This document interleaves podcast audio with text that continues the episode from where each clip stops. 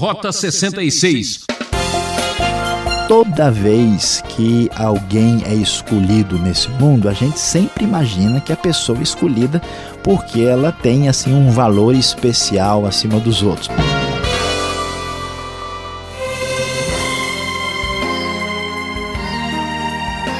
Ouvinte Transmundial, é com muita alegria e satisfação que anunciamos o Rota 66 em uma nova fase de sua expedição.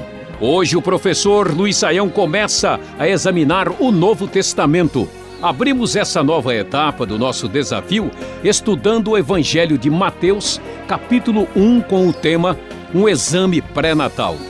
Será uma viagem fantástica, com muitos milagres, ensinos e mistérios. Embarque agora com a gente e venha conhecer o maior acontecimento da história da humanidade. Como pode o Deus Todo-Poderoso, Criador de todas as coisas, se preocupar com pessoas tão fracas e simples? Acompanhe a meditação do professor Luiz Saião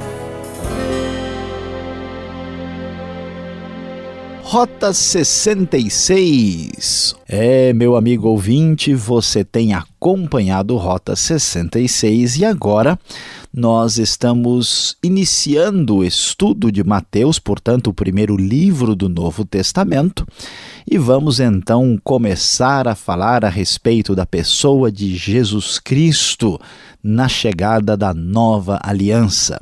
Depois do final do Velho Testamento, no período ali do quinto século antes de Cristo, nós tivemos muitas mudanças no cenário aí da Palestina, passando do período persa para o período grego e agora já no período romano, com mudanças que nós faremos diversas observações para sinalizar essas mudanças ah, históricas, religiosas ah, e também de natureza social que serão importantes para compreender o texto sagrado.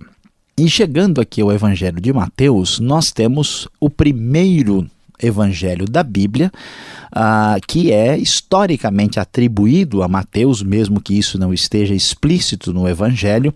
Toda a tradição da igreja primitiva, desde Papias, reforça isso com bastante clareza.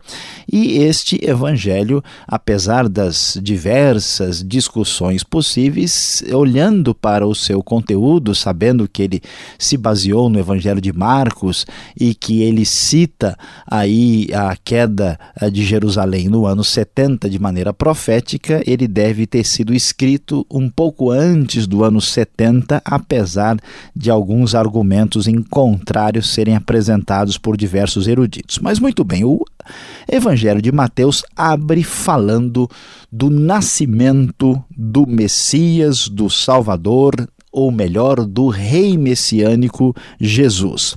Ele então nos conta, a partir do verso 18, o seguinte: Foi assim o nascimento de Jesus Cristo. Maria, sua mãe, estava prometida em casamento a José, mas antes que se unissem, achou-se grávida pelo Espírito Santo. Por ser José, seu marido, um homem justo e não querendo expô-la à desonra pública, pretendia anular o casamento secretamente. Mas depois de ter pensado nisso, apareceu-lhe um anjo do Senhor em sonho e disse: José, filho de Davi, não tema receber Maria como sua esposa, pois o que nela foi gerado procede do Espírito Santo.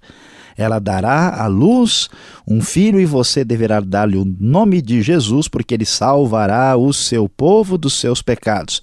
Tudo isso aconteceu para que se cumprisse o que o Senhor dissera pelos profetas: a virgem ficará grávida e dará à luz um filho, e lhe chamarão Emanuel, o que significa Deus conosco. Ao acordar, José fez o que o anjo do Senhor lhe tinha ordenado e recebeu Maria como sua esposa, e não teve relações com ela enquanto ela não deu à luz um filho, e lhe pôs o nome de Jesus nós vamos encontrar a primeira descrição bíblica a respeito do Natal. Como todo mundo conhece bem, Jesus aqui nasce de maneira milagrosa, extraordinária, pelo poder do Espírito Santo, sendo que Maria, sua mãe, ainda não tinha tido qualquer contato físico com José, mas por causa do poder do Espírito de Deus, por ser Jesus o Deus encarnado, ele nasce milagrosamente e a sua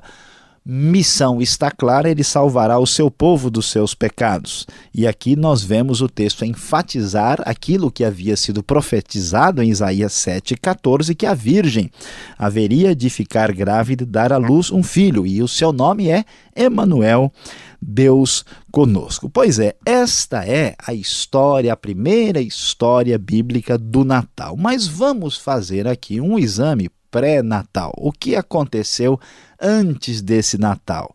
Enquanto Maria esperava Jesus nesta ocasião pré-natal, do outro lado, vamos ver qual é a intenção de Mateus na primeira parte do capítulo 1. É interessante prestar atenção e descobrir que Mateus tem a intenção de apresentar Jesus particularmente para os judeus. Provavelmente uma das principais razões deste evangelho é mostrar para os uh, judeus da época que estavam examinando a mensagem de Cristo para mostrar a eles que ele de fato era o rei messiânico esperado, o rei davídico das profecias do Antigo Testamento. Por isso é tão importante apresentar uma linhagem genealógica, uma linhagem real neste exame pré-natal. O que vemos aqui é importante destacar: Jesus é filho de Davi, filho de Abraão, ou seja, ele está ligado diretamente aos patriarcas, aos pais do passado, ao rei Davi, ele é herdeiro das promessas e das alianças antigas. E então, numa lista que vai completar 42 gerações divididas de 14 em 14, em três grupos de 14, Mateus apresenta aí uma espécie de seleção de escalação da antiguidade e os destaques são interessantes. Nós vemos Abraão, Isaac, Jacó, os patriarcas, que eram pessoas, na verdade, trabalhadas pela graça de Deus na sua história.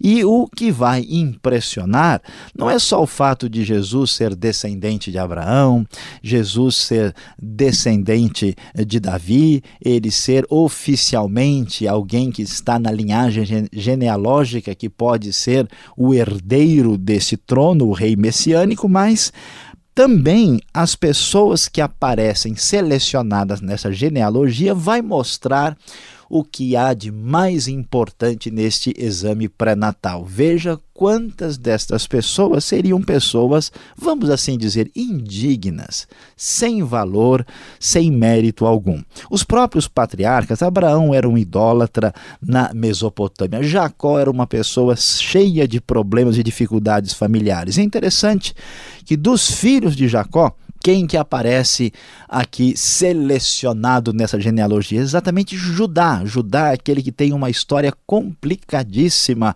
lá em Gênesis capítulo 38 com a sua nora Tamar. E é exatamente o nome de Tamar que aparece aqui. Aliás, em vez de apresentar o nome das mulheres, referência assim da antiguidade, os nomes das mulheres que aparecem aqui surpreendem, especialmente o leitor mais religioso daqueles tempos. Veja que aparece Tamar que era exatamente esse caso de relacionamento de irmão com irmã, ainda que fosse irmãos parciais, a Tamar que gerou Pérez, lá no versículo 3. Depois, a próxima que aparece é exatamente Raabe, que é a ex-prostituta ah, de Jericó.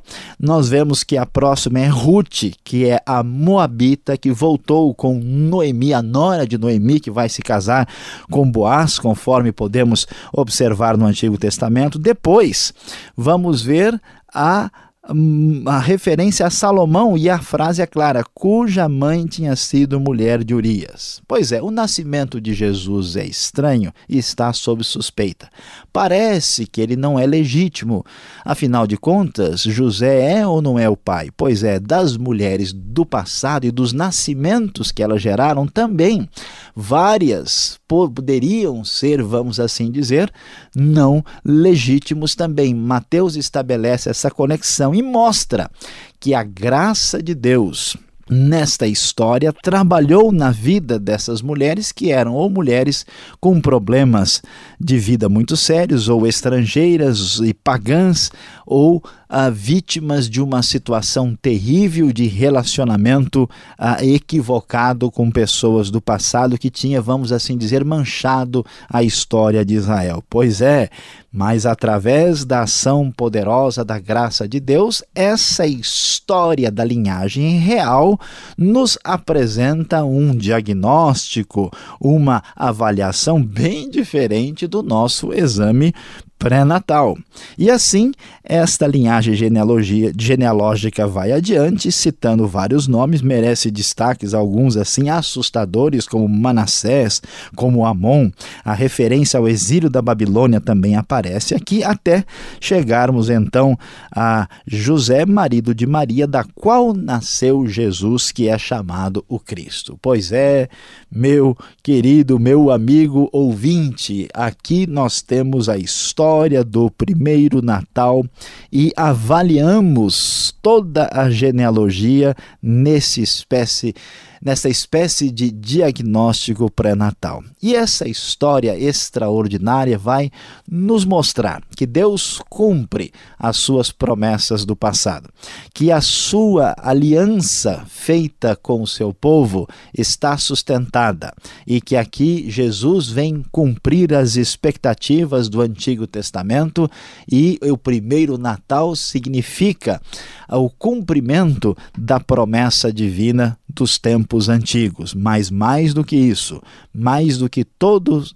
estes detalhes proféticos, mais do que o poder de Deus de encarnar na realidade humana para trazer salvação, nós temos aqui o que há de mais extraordinário. Deus constrói a sua história marcada por tantas vitórias através de histórias de fracassos e de fragilidade de erros humanos, através dos cacos da história humana, a história divina de redenção é construída. Esta sim é uma história fenomenal extremamente real quando observamos a primeira história natalina da Bíblia fazendo este exame pré-natal.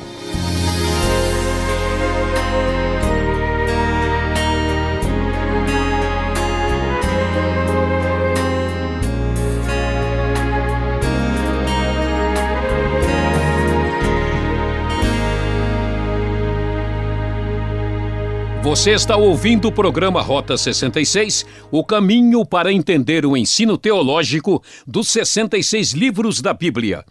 Esta é a série Evangelho Livro de Mateus. Tema desta exposição: um exame pré-natal. Rota 66 tem produção e apresentação de Luiz Saião e Alberto Veríssimo. Na locução Beltrão. Participe você também e escreva para rota 66 arroba transmundial.com.br ou caixa postal 18.113 CEP 04626-970 São Paulo, capital. Fique agora com a segunda parte deste estudo.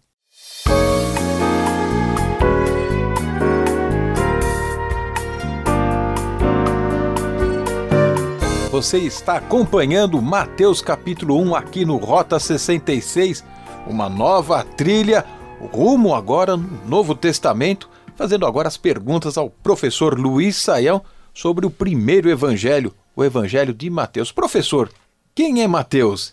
Ele era apóstolo e por que ele usou outras fontes para escrever o seu evangelho, uma vez que ele viveu e conviveu naquele ambiente?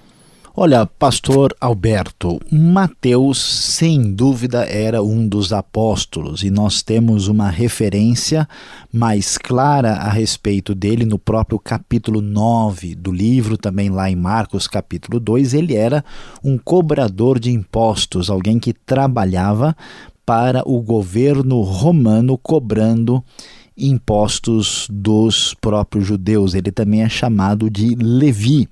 E ele apresenta este evangelho bem da perspectiva uh, judaica.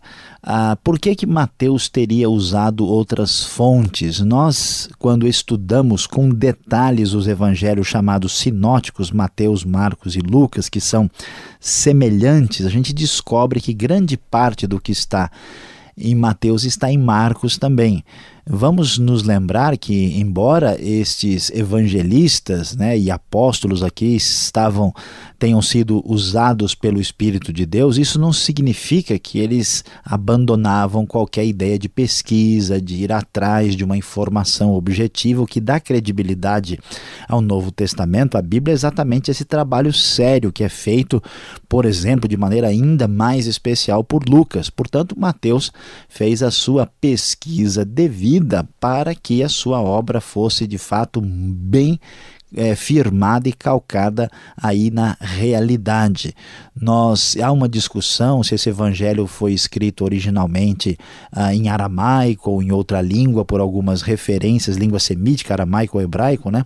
Ah, mas nós não temos uma resposta definitiva sobre isso. O que importa é que esta a palavra ela é verdadeira e foi escrita exatamente para mostrar aos judeus que o seu Messias prometido havia chegado. Eu sei que é uma pergunta até repetitiva, mas o que significa o nome Jesus Cristo, que é a primeira frase no Evangelho de Mateus? Afinal, ele é filho de José, filho de Maria, ou Davi, ou mesmo Abraão, como aparece aqui no texto. É interessante a pergunta, pastor Alberto. Jesus é o nome do nosso Salvador. A palavra Jesus significa ah, que Javé ou Jeová né, é salvação, quer dizer que ele é o Salvador. Agora, esse Jesus tem um título, o título é Cristo. Christos, que significa ungido. Cristo é a palavra grega para a palavra hebraica Mashiach, Messias. A maneira de dizer Messias em grego é Cristo e Messias quer dizer o que? Ungido. Então Jesus Cristo significa Jesus, isto é, o Salvador, que é o Messias. Ele é filho de Maria, não é filho carnal de José, ele é filho legal de José mas ele é chamado também de filho de Davi, de filho de Abraão, no sentido de ser descendente de Davi e de Abraão, e não filho no sentido literal do termo.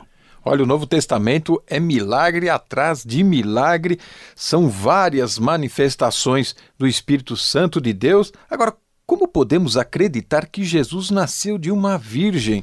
E qual a relevância deste fato para a nossa fé? Pois é, pastor Alberto, aqui a gente chega numa situação que nós precisamos entender o que, que a Bíblia está querendo dizer né? porque a Bíblia parte do pressuposto claro que Deus, o grande Deus que criou o mundo, é capaz de interferir nesse mundo e fazer milagres nesse mundo. Então, se alguém acredita que Deus criou todo o universo e acha que ele não pode interferir em um momento da história, isso é muito estranho, porque é muito mais fácil né, fazer uma criança nascer de alguém virgem do que criar o universo todo. Pois então, com esse pressuposto, com esta, uh, esse ponto de partida, a Bíblia diz expressamente: olha, Jesus nasceu de uma virgem. Como entender isso? Não dá para entender porque é um milagre, isso vai além da nossa compreensão. Não há, não há como explicar isso naturalmente pelas leis da razão. E por que, que isso aparece aqui? Primeiro, a gente observa que isso tem a ver com o cumprimento da profecia de Isaías 7, e em segundo lugar, e mais importante, é que Jesus era alguém que iria nascer sem a herança pecaminosa. A Bíblia diz que ele não nasceu de semente humana, ele não nasceu de uma herança.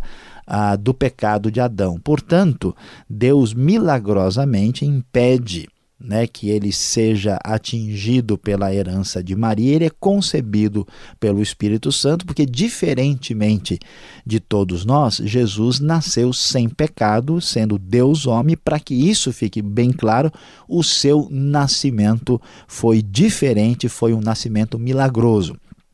Caso tivesse sido diferente, pastor Alberto, qualquer pessoa diria o seguinte: imagina, o sujeito ele nasceu como todo mundo, imagina que ele vai ser aquilo que a gente está dizendo que ele é. Por isso, o nascimento virginal é muito importante e precisa ser devidamente explicado.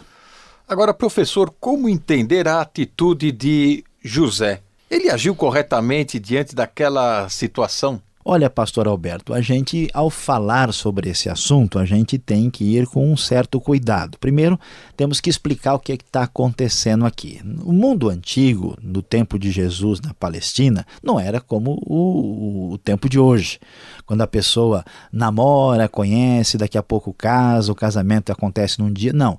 Havia uma espécie de compromisso de noivado quando as pessoas ainda não eram assim plenamente casadas, mas vamos assim dizer, já estavam comprometidas. Para fazer uma, uma mais ou menos uma uma comparação. É como se alguém, por exemplo, tivesse assim se casado no civil, mas ainda vai ter o casamento lá na igreja para sacramentar coisa assim, uma, uma comparação pobre assim, só para a pessoa ter uma espécie de ideia uh, de como é que a coisa acontecia. Então, para todos os efeitos, hum, José e Maria já estavam assim, vamos assim dizer, casados.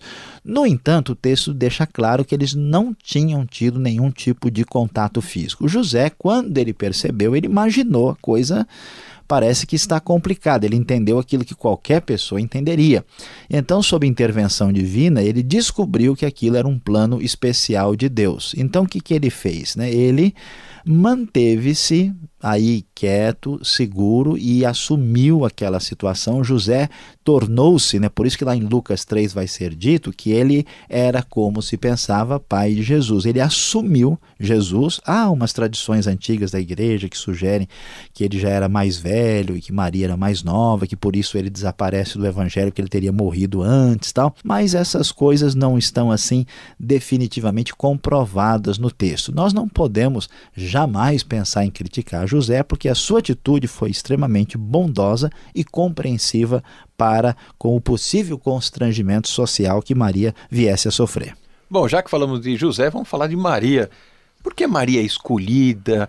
É, há alguma razão especial, espiritual nesta situação? Olha, pastor Alberto, essa pergunta é muito interessante, até porque toda vez que alguém é escolhido nesse mundo, a gente sempre imagina que a pessoa é escolhida porque ela tem assim um valor especial acima dos outros. Pois é, essa ideia é uma das ideias que a Bíblia mais desmistifica. O que, que a Bíblia vai dizer para nós? Veja que a linhagem do pessoal que acompanha né, esse exame pré-natal aqui, a gente vai ver que todo mundo que entrou aí só entrou por causa da graça e da misericórdia e da bondade de Deus. Então, Maria não é apresentada nem aqui nem em outro lugar como uma pessoa especialmente cheia de mérito. Ela é agraciada por Deus, é a bondade de Deus que a escolhe. Tanto é que ela vai estranhar essa escolha. Vai, escuta, eu? Mas o que eu fiz para merecer isso? Eu não tem nada a ver com essa história. Eu, não dá para entender por que, que eu estou aqui. E é importante destacar que a gente deve ter um grande respeito, uma valorização muito grande pela mãe do nosso Salvador, né? a mãe humana dele, sem dúvida alguma, mas fica claro né, que Maria diz: olha, José não a conheceu não teve né, qualquer envolvimento com ela, não teve relações com ela, como diz a NVI, enquanto ela não deu à luz um filho. Mais tarde, lá em Marcos 6, nós vamos saber, Maria teve outros filhos também, e ela foi uma pessoa abençoadíssima, não pelos seus méritos, mas pela graça tremenda e a bondade grandiosa do nosso Deus. Você já sentiu que esta série vai mexer muito com você e com a sua vida. Agora, a aplicação desse estudo para você.